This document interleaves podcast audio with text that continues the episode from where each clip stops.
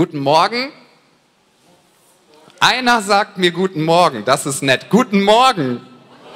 Ah, ich liebe die Credo-Kirche, so freundliche Menschen. Also herzlich willkommen. Wenn du das erste Mal hier bist, mein Name ist Christian, ich bin einer der Pastoren hier. Wir freuen uns sehr, dass du da bist. Lass uns unseren Gästen noch mal einen Applaus geben. Wir freuen uns über Besuch. Hallo online bei YouTube. Schreibt auch gerne Hallo, schön, dass wir da sind. Richtig gut. Wir sind gerade in einer sehr bedeutenden Zeit, finde ich. Es ist eine Zeit, wo wir über die großen Fragen des Lebens nachdenken wollen. Was sind die großen Fragen des Lebens? Nun, sicherlich nicht, essen wir heute Burger oder Pizza, auch wenn das manches mal eine Frage ist, die mich beschäftigt. Aber die großen Fragen des Lebens, das sind diese Fragen, die jeden Menschen immer wieder beschäftigen. Warum existiere ich? Warum bin ich da? Was ist meine Bestimmung? Über diese Fragen wollen wir sprechen und wir haben das jetzt schon zwei Wochen gemacht und heute möchten wir über einen dritten Teil unserer Credo-Kirchenvision reden, die nicht von uns kommt, sondern wir sagen mit voller Überzeugung, wir glauben, dass das Gottes Herzschlag ist und wir haben gefragt, Gott, wie können wir das zusammenfassen von dem wir empfinden, dass es deine Sicht ist, warum wir als Kirche überhaupt existieren und warum wir auf dieser Welt sind, ja, in dieser Stadt, in dieser Umgebung. Das hat viel mit uns zu tun, oder, aber auch mit deinem persönlichen Leben. Denn Gott hat sich ausgesucht, dass du zu dieser Zeit lebst, dass du in dem Umfeld bist, wo du bist, dass du die Ressourcen hast, über die du verfügst. Und Gott kann sogar, und das ist ganz, ganz wichtig zu verstehen. Gott kann sogar die Dinge, die er nicht wollte, dass sie passieren. Ja, Schuld, Verletzung, Krieg, all das war nicht Gottes Plan oder dass Verletzungen in unser Leben kommen. Aber Gott kann diese Dinge nehmen, wie wir es im vorletzten Song gesungen haben, und er kann etwas Gutes draus machen. Sodass, wenn er dich heilt von den Wunden deiner Vergangenheit, von all dem Schlimmen, was du erlebt hast, er kann jede Wunde heilen. Jede Wunde. Und wenn sie geheilt ist, dann kannst du mit dem, was du erfahren hast durch diese Heilung, andere Menschen segnen und kannst ihr Leben berühren und verändern. Und heute geht es um etwas, das ist alle vier Visionspunkte sind wichtig, ja. Aber das ist fast wie das äh, Filetstück, weil da geht es einfach um alles, um alles, um alles, worum es sich dreht, in dem, warum wir glauben, dass wir noch auf dieser Erde sind, nachdem wir Jesus Christus unser Leben gegeben haben. Ich stelle diese Frage immer wieder ganz gerne, ne? Die habe ich auch manchmal gefragt. Okay, Gott, also ich habe jetzt Jesus angenommen, mein Leben ist neu und im Himmel ist ja alles super. Im Himmel ist alles super. In der Ewigkeit, da gibt es keinen Tod mehr, keine Tränen, kein Leiden, keinen blöden Abschied. Ja, man kann alles essen, was man will. Kalorien sind in der Hölle. Es ist einfach ein ganz, ganz toller Ort. Und ähm, warum kommen wir da eigentlich nicht sofort hin? Und die Antwort Gottes ist, weil er möchte, dass in einer sterbenden Welt Menschen Hoffnung gebracht wird. Und dass Menschen, und darum dreht sich's heute, dass Menschen Liebe erfahren. Weil wir sind dazu geschaffen, um Gottes Liebe zu erfahren und einander zu lieben. Wenn du jetzt denkst, das klingt aber kitschig, es wird nicht kitschig, sondern es wird, glaube ich, sehr, sehr tief. Ja? Also geh das Ganze mal mit. Mit dieser Frage, was ist eigentlich wirklich wichtig? Ich finde immer wichtig, darüber nachzudenken, was ist angemessen und was ist unangemessen. Hast du schon mal eine Situation erlebt, wo sich jemand irgendwie verhalten hat, so dass du dachtest, das ist jetzt aber unangebracht? Schon mal gedacht? Oder in anderer Form? So, ey, was machst du da? Ich war mal auf einer Hochzeit ähm, und so im schönsten Moment, ne, also ich war schon auf mehreren Hochzeiten, aber auf dieser, im schönsten Moment, alle sind am Trauer, äh, am Trauern, genau, am Weinen, am Trau Weinen wegen der Trauung, das mit dem Trauern, das war die Beerdigung, also ja, sind, sind am Weinen, weil, weil die Trauung gerade sich vollzieht. Das schönste Versprechen, was sie sich vorgelesen haben, das Versprechen, was sie sich vorgelesen haben, hat 15 Minuten pro Kopf gedauert, aber ja, also alles Mascara war auf dem Boden geweint schon, das war ganz, ganz toll. Und dann in diesem schönsten Moment, wo sie sich das Versprechen geben wollten, hat das Handy von jemandem geklingelt und diese Person hat nicht schnell das Handy ausgemacht, sondern ist dran gegangen und ich stand so vorne, ich habe die Leute getraut ne?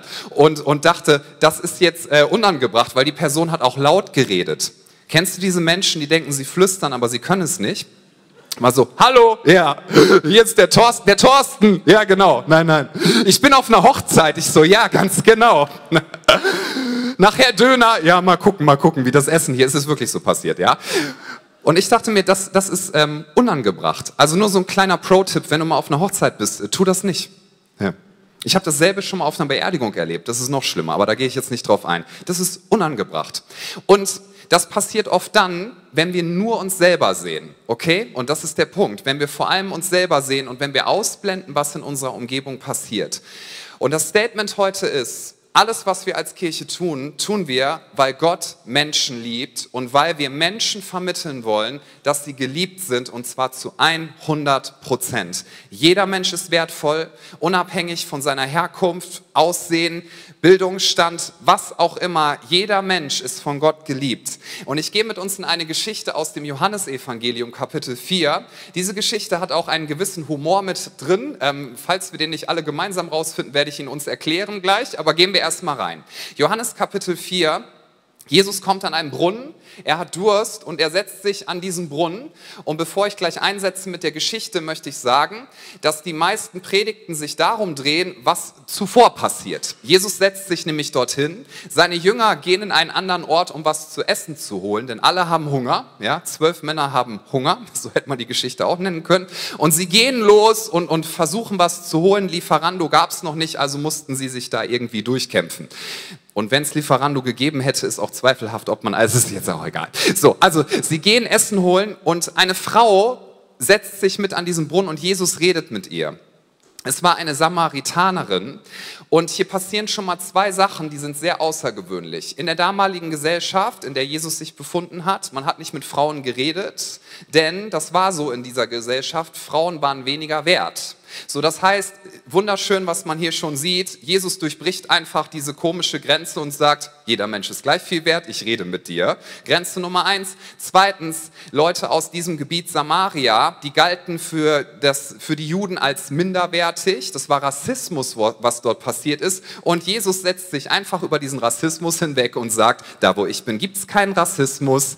Hallo und setzt sich zu dieser Frau, ja, mit der kein Jude geredet hätte, schon gar nicht ein Mann. Wie schön schön, was Jesus hier alleine schon kommuniziert. Und ihr sagt, ich sehe dich.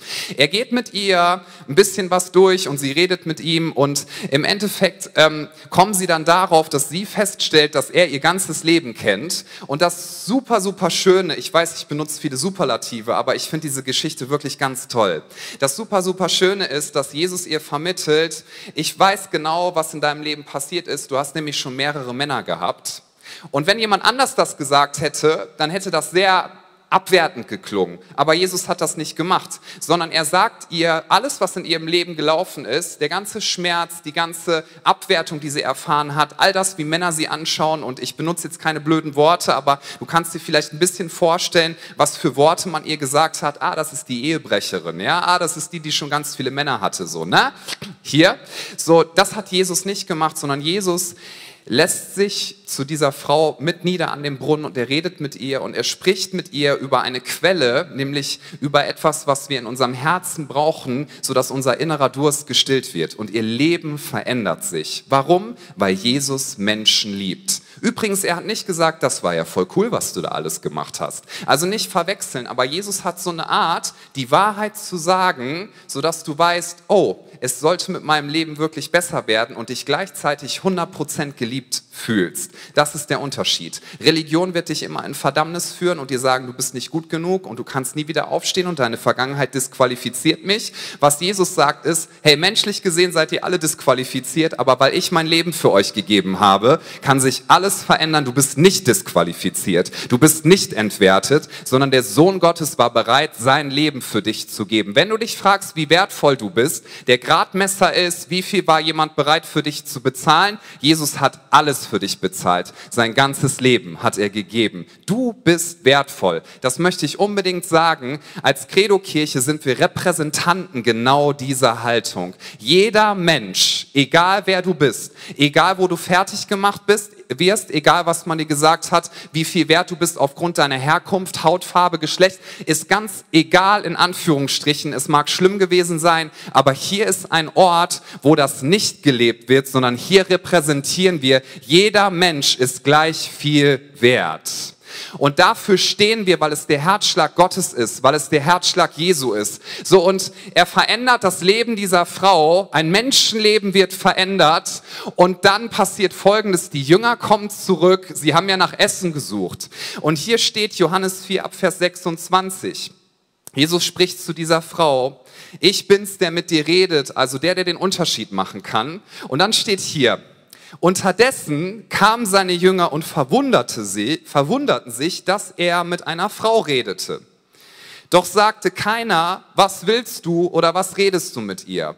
Das ist sehr spannend, Freunde und Freundinnen. Was hier steht, ist etwas, das finden wir gar nicht so oft in der Bibel. Hier hat Johannes, der dieses Evangelium geschrieben hat, etwas eingefügt, da, um zu sagen, was eigentlich die Jünger hätten machen sollen, welche Sicht sie eigentlich haben, hätten haben sollen. Denn wir reden ja darüber, was wir sehen. Wäre das folgende gewesen, dass sie Jesus fragen, Jesus, brauchst du irgendwas? Können wir dich unterstützen in dem, dem, was du tust, haben sie nicht gefragt.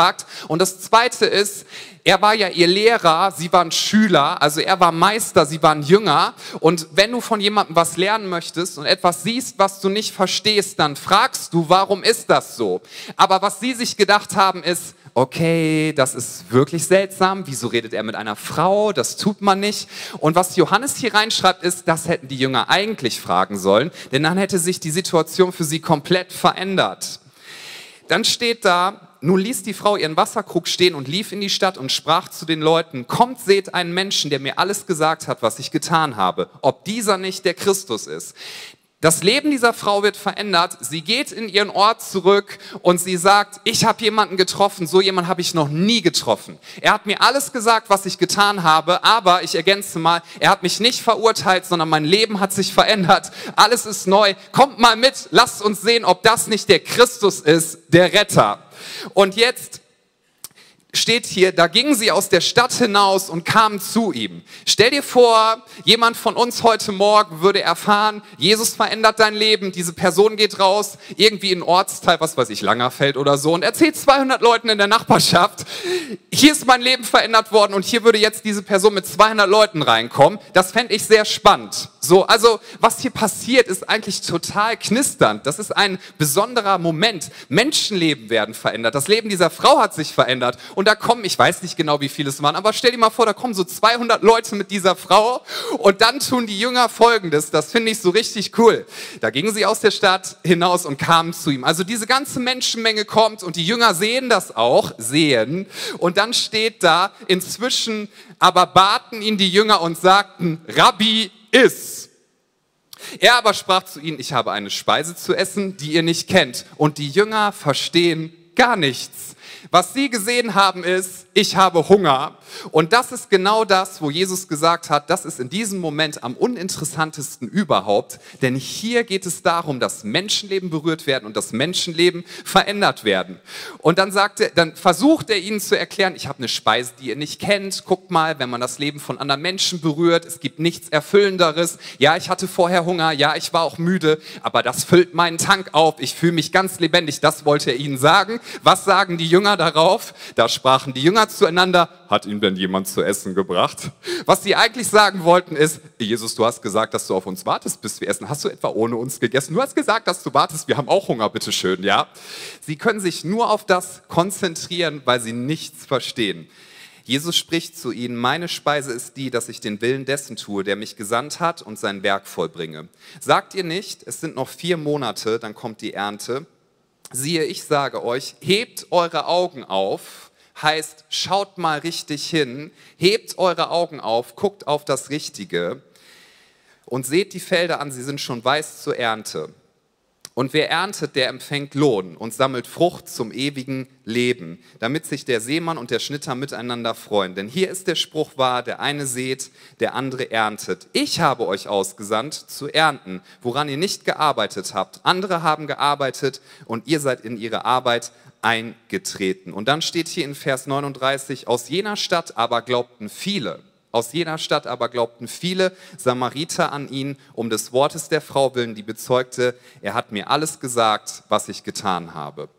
Was können wir durch diese Geschichte lernen und was darf sie uns als Credo-Kirche und im Einzelnen sagen?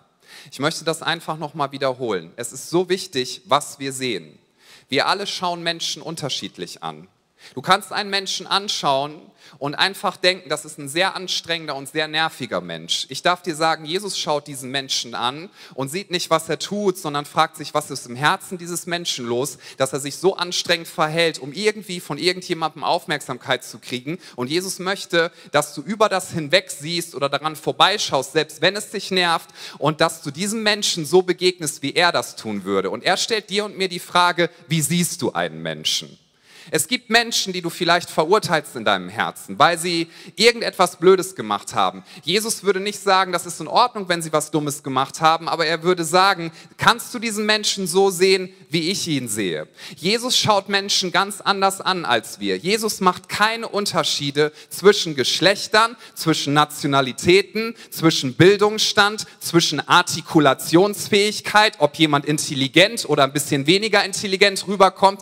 Das ist Jesus komplett egal. Jesus schaut den Menschen an. Jesus liebt Menschen. Deswegen hat er den Himmel verlassen, seine Königswürde aufgegeben, ist den niedrigsten Weg gegangen, hat sich als ein Baby seiner Schöpfung ausgeliefert, ist an ein Kreuz gegangen, hat sich verspotten lassen. Keiner von uns hätte das ausgehalten. Jesus hat sich komplett demütigen lassen und er hat an dich gedacht, weil er wusste, dass ihr für immer zusammen sein könnt. Und wir als Kirche, wenn du dich fragst, warum sind wir da, ich möchte es uns nochmal sagen. Wir sind ein Vorbote des schon angebrochenen Königreiches Gottes und unsere Aufgabe ist, so vielen Menschen wie möglich zu sagen und durch unser Leben zum Ausdruck zu bringen, Gott liebt dich. Du bist nicht jemand, der einfach nur viele Beziehungen hatte und der nichts auf die Kette kriegt und entwertet ist. Nein, Gott liebt dich. Du bist nicht jemand, der einfach nur durch einen Burnout gescheitert ist und nichts im Leben gebacken kriegt und jetzt nur noch müde ist. Nein, Gott liebt dich und er möchte dir begegnen. Du bist nicht jemand, der ein Minderleister ist im Vergleich zu anderen, sondern Gott liebt dich und er möchte dir begegnen. Du bist nicht das, was man über dir ausgesprochen hat, sondern Gott liebt dich und er möchte dir begegnen. Und die Frage ist, was siehst du? Auch wenn du hier im Gottesdienst bist oder was siehst du, wenn du in deiner Kleingruppe bist? Ich möchte uns ein bisschen challengen, also herausfordern dürfen wieder heute Morgen. Es gibt nichts, das kann ich aus eigener Erfahrung sagen. Es gibt nichts, was eine Kleingruppe mehr belebt, als wenn du anfängst, für Menschen in deiner Umgebung zu beten, sie einzuladen in den Gottesdienst oder irgendwie ihnen von Jesus zu erzählen, eine Kleingruppe zu haben, die dafür betet und die mitfiebert und dann zu erleben, wie das Leben eines Menschen verändert wird. Es gibt nichts Erfüllenderes, ist meine Behauptung und zu der stehe ich. Es gibt nichts Cooleres, als wenn du jemanden in einen Gottesdienst einlädst und dann siehst, wie diese natürlich siehst du es nicht, weil beim Aufruf machst du immer die Augen zu, ne? Aber spürst in deinem Innern, wie diese Person berührt ist und wie ihr Leben verändert wird. Was siehst du? Wie siehst du Menschen an? Jesus hat zu großen Gruppen gesprochen. Jesus hat übrigens auch immer wieder aufgetankt. Auch das ist wichtig. Du kannst nicht Liebe weitergeben, wenn du sie nicht empfangen hast. Jesus hat viel Zeit verbracht in der Gegenwart seines Vaters. Aber dann ist er zu Menschen gegangen und er hat einfach das komplette System der damaligen Zeit auf den Kopf gestellt. Alle haben gesagt, der hat mit Fressern und Säufern zu tun. Uh, das ist ja mal nett, ja. Der hängt mit den Zöllnern ab, mit den Prostituierten und Jesus hat gesagt, ja ganz genau, das ist das, was ich tue, weil die, die kaputt sind, die brauchen einen Arzt und für die bin ich gekommen. Und Freunde, in unserer Kirche, in der Credo-Kirche ist jeder herzlich willkommen. Wir sind an einer Sache beteiligt, erstens, die absolut richtig ist, das ist unsere Überzeugung und zweitens ist es die einzige Sache, die garantiert in Ewigkeit erfolgreich sein wird. Garantiert. Immer dann, wenn du ein Menschenleben berührst und veränderst, immer dann, wenn du für jemanden betest, immer dann, wenn du Geld investierst, damit Menschenleben verändert werden, das berührt das Herz Gottes und er hat dir eine Belohnung versprochen. Der Hebräerbrief sagt, ja, wer Gott gefallen will, der muss glauben, dass es ihn gibt. Nummer eins. Und zweitens, dass er die belohnen wird, die, die von ganzem Herzen glauben, ja, dass das stimmt, was er gesagt hat. Das heißt, wenn wir fürs Reich Gottes investieren, es wird eine ewige Bedeutung haben.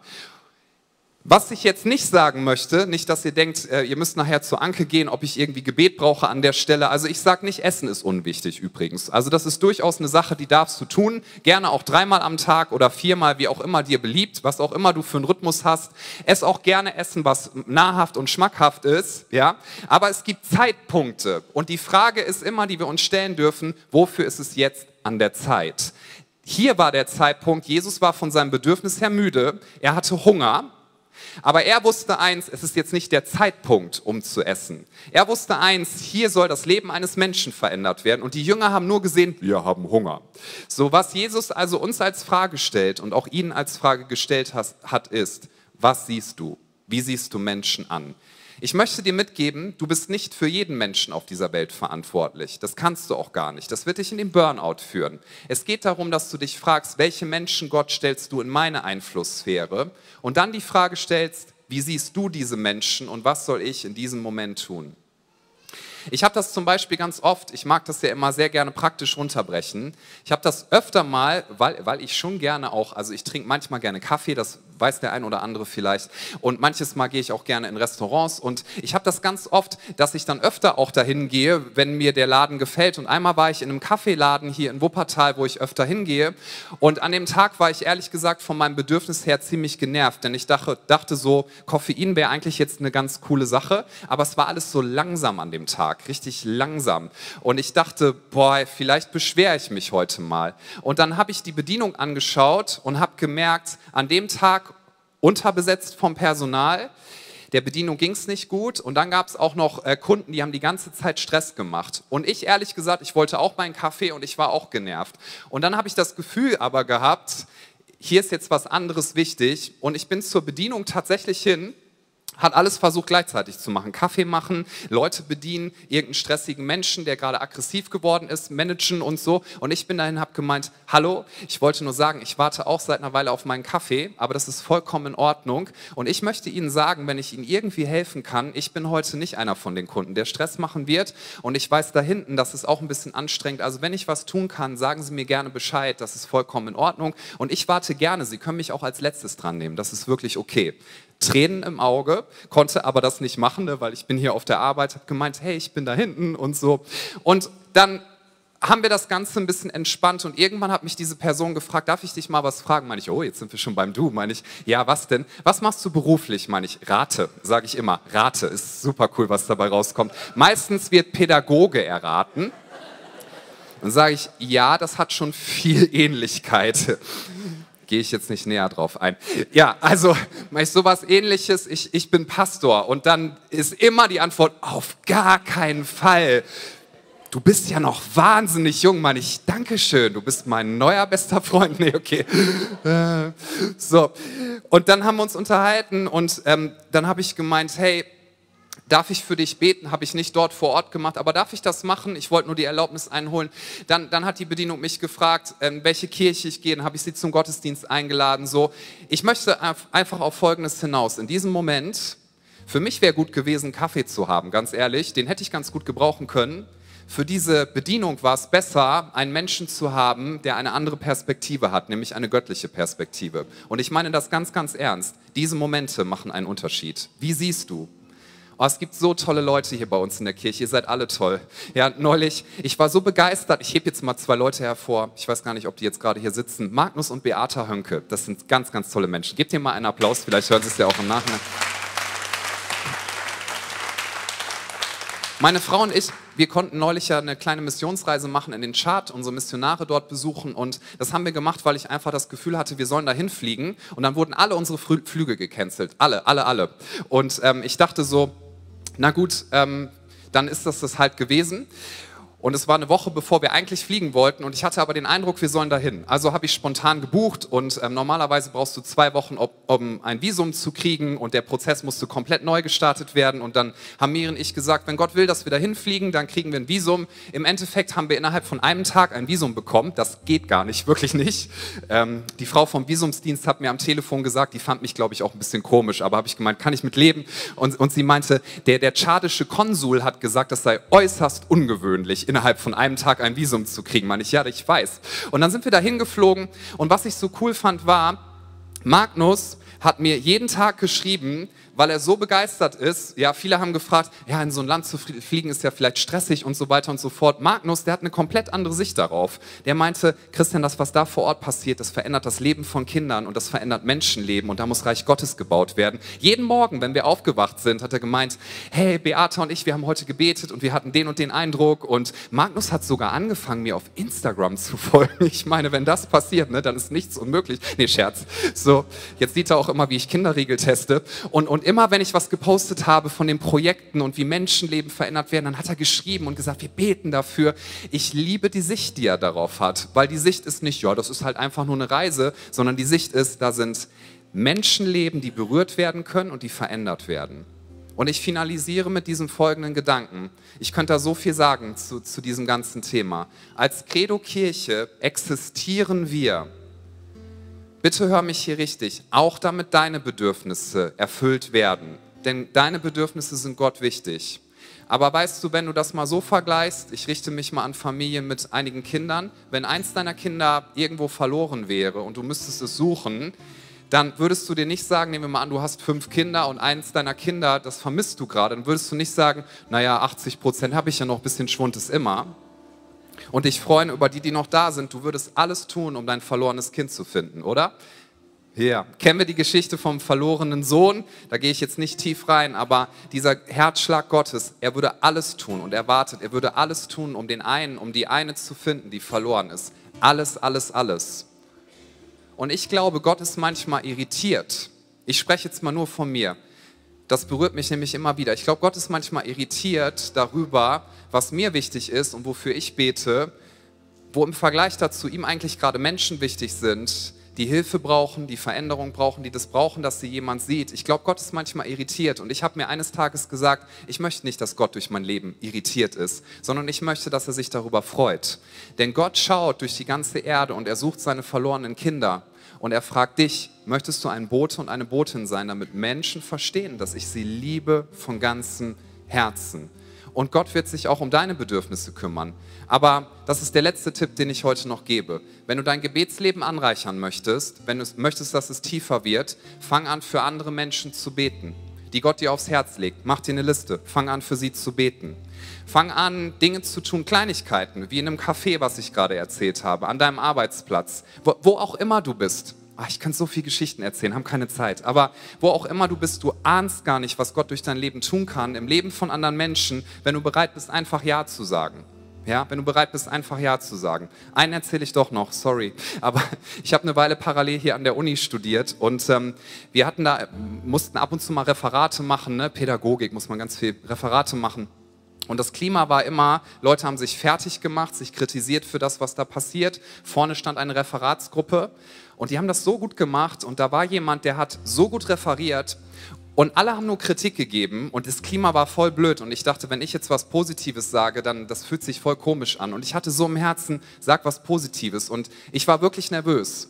Ich war wirklich nervös, weil ich mag das nicht, wenn Atmosphäre doof ist. Und ich habe gesagt, ich möchte auch gerne noch ein Feedback geben. Alle gucken mich an und ich denke, oh, das ist so unangenehm, weil die Atmosphäre war richtig doof. Und dann habe ich zu diesem jemand da vorne gesagt, ich möchte dir eine Sache sagen. Du hast jetzt zwar viel Kritik gehört, aber wenn du dir nur eine Sache merken möchtest, Du hast eine unglaubliche Begabung, dich zu artikulieren und ich bin richtig begeistert, dass du Pädagogik studierst, weil wenn ich mir vorstelle, dass du Einfluss nimmst auf das Leben von Kindern und Jugendlichen, da bin ich richtig happy. Die Stimmung im Raum war sehr interessant. Das hat den vorne voll berührt. Wir haben über Kirche geredet, wollte in den Gottesdienst mitkommen, ist auch mit in den Gottesdienst gekommen. Du hast keine Ahnung, was Gott durch dein Leben machen kann, wenn du bereit bist, den einen Menschen zu sehen. Mir war wichtig in dem Moment, dass mich keiner doof findet, weil ne, die Stimmung im Raum war blöd und ich hatte Hunger in dem Moment und habe an die Mensa gedacht und ähm, dass heute Pastatag ist mit Parmesan und dachte dann, ja, das ist wichtig, Freunde. so. Und dann habe ich, hab ich zu Gott gesagt, ich möchte, ich möchte einen Unterschied machen. Wie siehst du Menschen, die hier drin sind? Was ist dir wichtig, wenn du in den Gottesdienst kommst? Wenn dein geistliches Leben bereichert werden soll, fang an, für Menschen zu beten. Fang an, nach dem Gottesdienst und vor dem Gottesdienst dich um andere Menschen zu kümmern, Menschen Hallo zu sagen, Menschen zu begrüßen, sie zu ermutigen. Du glaubst nicht, was auf einmal geistlich möglich ist, wenn du dich mit Gott synchronisierst und sagst, du bist ein menschenverliebter Gott und ich möchte auch menschenverliebt sein. Gott liebt Menschen. Er hat alles für dich getan und er möchte, dass du ein Repräsentant bist mit uns gemeinsam. Und Freunde, jeder einzelne Euro, den wir hier investieren, der ist es wirklich wert. Mach es aber bitte nur, wenn du diese Sicht hast, niemals aus religiösem Zwang. Alles, was wir einbringen, wenn du müde geworden bist in deinem Dienst, Jesus hat gesagt, ich werde nicht müde, weil ich habe eine Speise, die ihr nicht kennt. Und das ist die Speise, die von meinem Vater kommt. Und das ist, wenn du in vorbereitete Werke hineingehst. Und diese vorbereiteten Werke, das sind die Situationen, wo du Menschen siehst und wo Gott sagt, ja, ist ein bisschen unangenehm vielleicht, aber geh mal über diese Situation hinweg, die alle sehen und hab eine geistliche Sicht auf Menschen. Wir existieren, damit das Leben von Menschen verändert wird. Und ich wiederhole es noch einmal, es gibt nichts Erfüllenderes, als wenn du abends deinen Kopf auf das Kissen legst und weißt, heute durfte ich einen Unterschied machen im Leben von anderen. Nichts wird dich mehr erfüllen, wenn du darüber nachdenkst, wo kann mein Leben einen Unterschied machen. Gott liebt Menschen. Er liebt dich und er möchte, dass noch viele, viele Menschen ihn kennenlernen. Lasst uns gemeinsam aufstehen.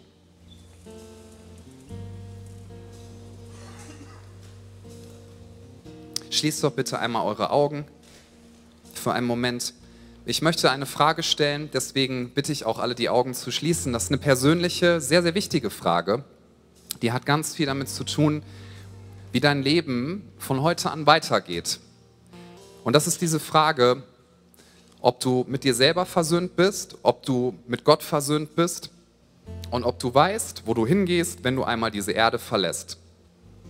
Die Bibel sagt uns, und das wissen wir eigentlich auch selber, wenn wir tief in uns reinhören, wenn du in dich reinhörst, dass wir nicht stark genug sind, um den Tod zu besiegen.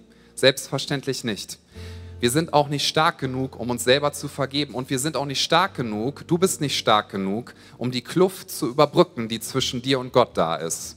Aber Jesus Christus, der Sohn Gottes, ist für dich an ein Kreuz gegangen und wurde dort bestraft für all deine Schuld, ist in den Tod gegangen und er hat den Tod besiegt auf ganzer Linie. Und das darf dir Folgendes sagen, du bist unendlich geliebt. Der Sohn Gottes hat sein Leben für dich gegeben. Das möchte ich jedem sagen, der online mit dabei ist und hier vor Ort. Egal wie du dich fühlst, selbst wenn du gerade denkst, mein Leben, das kann man nicht gut finden, ja, weil ich habe so viel falsch gemacht. Jesus schaut dich an und er liebt dich so sehr.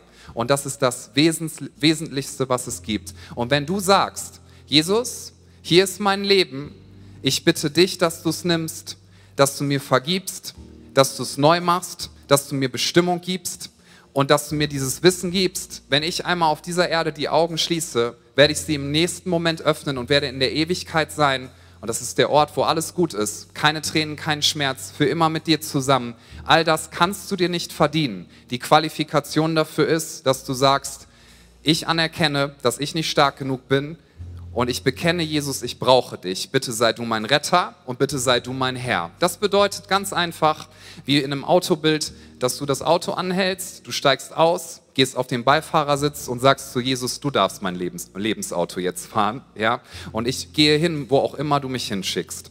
Und während alle Augen geschlossen sind, möchte ich dir diese Frage stellen. Die Bibel sagt uns, wenn wir das bekennen, dann ist er treu und gerecht. Er reinigt uns von aller Schuld, er schenkt uns neues Leben. Vielleicht wirst du das jetzt zum ersten Mal festmachen in deinem Leben oder du weißt, dass du das nochmal bekräftigen solltest, weil du von diesem Kurs irgendwie abgekommen bist. Wenn du sagst, Jesus, bitte verändere du mein Leben, danke, dass du mich liebst und hier ist es, du kannst es haben, bitte mach alles neu, dann bitte ich dich, während keiner umherschaut, dass du hier vor Ort jetzt einmal deine Hand hebst. Nur als ein Bekenntnis für Jesus. Dankeschön. Gibt es noch jemanden, der das machen möchte? Ich lasse dir einen Moment Zeit. Wenn du das online tun möchtest, schreib mir auch jetzt bitte in den Chat, ich gebe mein Leben Jesus. Ich gebe mein Leben Jesus. Würden so gerne später auch mit dir in Kontakt kommen. Gibt es noch jemanden hier vor Ort, der sagt, ich weiß, dass ich das bin? Trau dich. Das ist die wichtigste Entscheidung deines Lebens, die du treffen könntest. Du darfst dich sehr, sehr gerne noch melden. Dankeschön. Können alle, die sich gemeldet haben, gerne die Hand wieder runternehmen? Lasst uns die Augen öffnen. Wir wollen jetzt ein Gebet sprechen. Dieses Gebet soll uns immer wieder helfen, jeden Sonntag, dass die Augen unseres Herzens und unsere Perspektive richtig ist. Und wenn du dich gerade entschieden hast, ob online oder hier vor Ort, dann lade ich dich ein, dass du das jetzt mit uns mitbetest und lasst uns das doch gemeinsam beten mit voller Überzeugung, ja? Mit voller Überzeugung, dass wir sagen, das ist die Perspektive und das ist der Filter, durch den wir alles betrachten wollen in unserem Leben. Wir beten gemeinsam. Jesus, ich weiß, dass du mich liebst. Es gibt nichts, was ich tun könnte, damit du mich mehr liebst. Und durch nichts, was ich tue, würdest du mich weniger lieben. Du bist für mich gestorben und auferstanden. Ich glaube an dich. Du bist mein Gott, mein Retter und mein Herr. Bitte schenke mir die Vergebung meiner Schuld. Ich möchte als dein Kind leben und du sollst mein ganzes Leben bestimmen. Ich danke dir, dass ich durch dich wirklich frei bin und ein Leben in Ewigkeit habe. Amen. Lass uns einen Applaus geben und das feiern.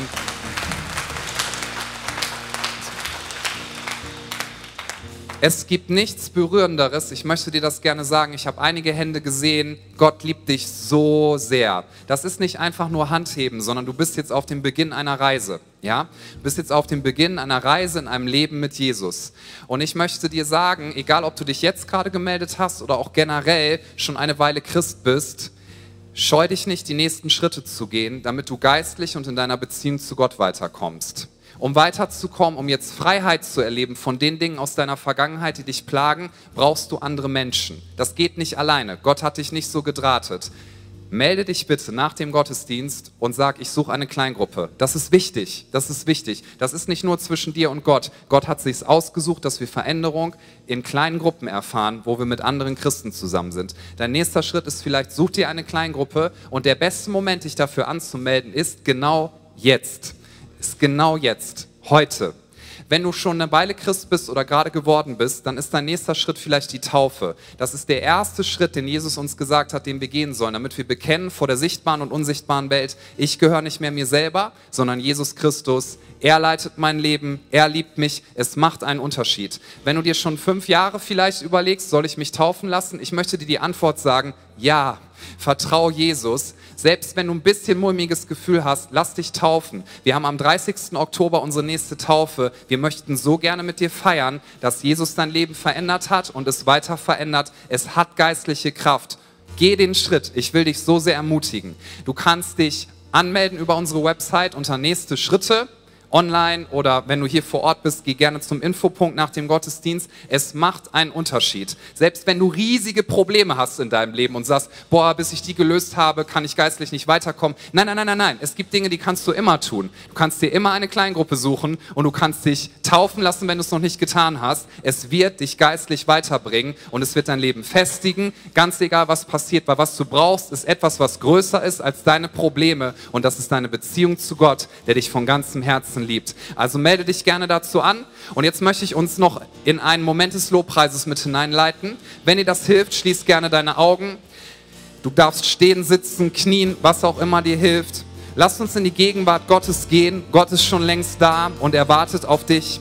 Gott, ich bete, dass du unser Herz reinigst heute Morgen. Unser Leben gehört dir und dir allein. Wir existieren, um dir Ehre zu geben. Mit jedem Atemzug, mit jedem Wort, was wir sprechen, mit jeder Tat, die wir tun, möchten wir dir die Ehre geben. Danke Gott, dass du uns liebst und wir möchten ein freies Herz haben, frei von Bitterkeit, frei von Rechthaberei.